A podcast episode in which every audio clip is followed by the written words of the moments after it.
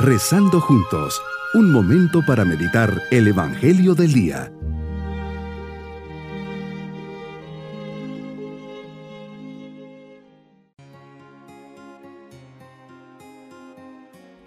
En este día 19 de diciembre les saludo pidiendo al Señor por cada una de sus familias. Cada una de nuestras vidas es un misterio de Dios, es un momento de encuentro personal con el Señor.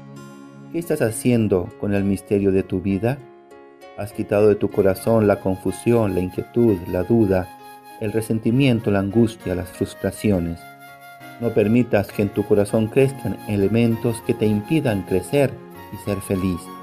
Si fuera necesario, hay que cambiar de planes y romper esquemas. No te encierres en el yo lo veo y lo creo así. No te encierres en el a mí me conviene así. No te encierres en el a mí me acomoda así. Abre tu corazón al misterio de Cristo que viene. Ábrelo al misterio de la encarnación y al misterio de la redención. Permite que el Señor realice en ti la obra que Él quiere realizar. Meditemos el Evangelio de San Lucas capítulo 1 versículos 5 al 25. Hoy tu palabra se hace presente a través de Zacarías e Isabel, los ancianos pertenecientes a la tribu de Leví, la tribu de los sacerdotes, eran justos y observantes de la ley. Zacarías sirve en el templo, ahí te presenta oraciones y ofrendas de parte del pueblo. Por un designio misterioso, viven bajo el peso de la humillación.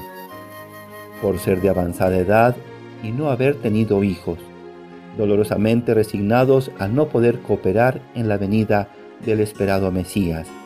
De un momento para otro, sus vidas cambian de rumbo gracias a una intervención tuya extraordinaria. Señor, eliges a personas, lugares y tiempos para actuar tu plan de salvación. Hemos visto la figura de José y María, obedientes, aceptan tu querer con prontitud y sin discusiones, humildad y obediencia, dos virtudes que caracterizan el sí de la Sagrada Familia. Por otra parte tenemos a Zacarías que entra en el templo para ofrecer el incienso. Fuera el pueblo se encuentra esperando en oración. Un ángel del Señor se acerca a Zacarías de pie a la derecha del altar del incienso. Esa presencia misteriosa y angelical hace que Zacarías tenga un gran sobresalto y se apodere de él un gran temor. El ángel le dice, no temas Zacarías, porque tu súplica ha sido escuchada. Isabel, tu mujer, te dará un hijo a quien le pondrás por nombre Juan. Tú te llenarás de alegría y regocijo, y otros muchos se alegrarán también de su nacimiento, pues él será grande a los ojos del Señor estará lleno del Espíritu Santo, ya desde el seno de, su madre. Convertirá a muchos israelitas al Señor, irá delante del Señor con el espíritu y el poder de Elías, para convertir los corazones de los padres hacia los hijos, dar a los rebeldes la cordura de los justos y prepararle así al Señor un pueblo dispuesto a recibirlo. Cuántos años pidiendo y esperando, al fin ha llegado el momento toda su vida sirviendo. ¿Cómo no le ibas a escuchar, Señor? Pero un momento le asalta la duda, la oscuridad y el temor. Le falta abandonarse y creer como lo hizo José. Señor, Zacarías le contesta al ángel, ¿cómo podré estar seguro de esto? Porque yo ya soy viejo y mi mujer también es de edad avanzada las lógicas humanas que estropean tus designios, Señor.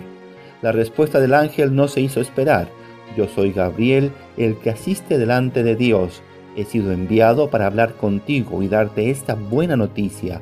Ahora tú quedarás mudo y no podrás hablar hasta el día en que todo esto suceda, por no haber creído en mis palabras que se cumplirán a su tiempo debido. ¿Cuántas veces, Señor, nuestra fe es débil, es flaca, nos falta obediencia y confianza. Retrasa en nuestras vidas tu camino de salvación y santificación. Nos resistimos, pues nuestras lógicas humanas no cuadran con tus lógicas. Queremos ver todo claro sin ningún esfuerzo de aplicar la fe y la confianza. Nos cerramos en nuestro mundo matemático y pragmático y eso nos trae el silencio. Ya no podemos hablar contigo, nos bloqueamos nosotros mismos y salimos de ese encuentro admirados de no entender tus designios sobre nosotros. Como Zacarías, volvemos a casa traumados y frustrados, pero como tu designio va en serio, al poco tiempo aparece tu milagro, y decimos con Santa Isabel, esto es obra del Señor, por fin se dignó a quitar el oprobio que pesaba sobre mí. Mi propósito en este día es que mi respuesta no sea como la de Zacarías, seré pronto en creer y amar al Señor en las pequeñas y grandes cosas de la vida.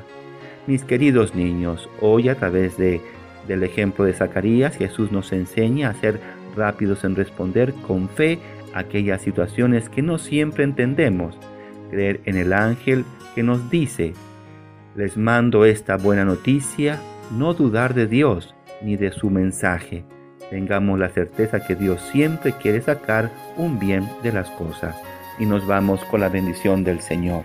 Y la bendición de Dios Todopoderoso, Padre, Hijo y Espíritu Santo, descienda sobre todos nosotros. Bonito día.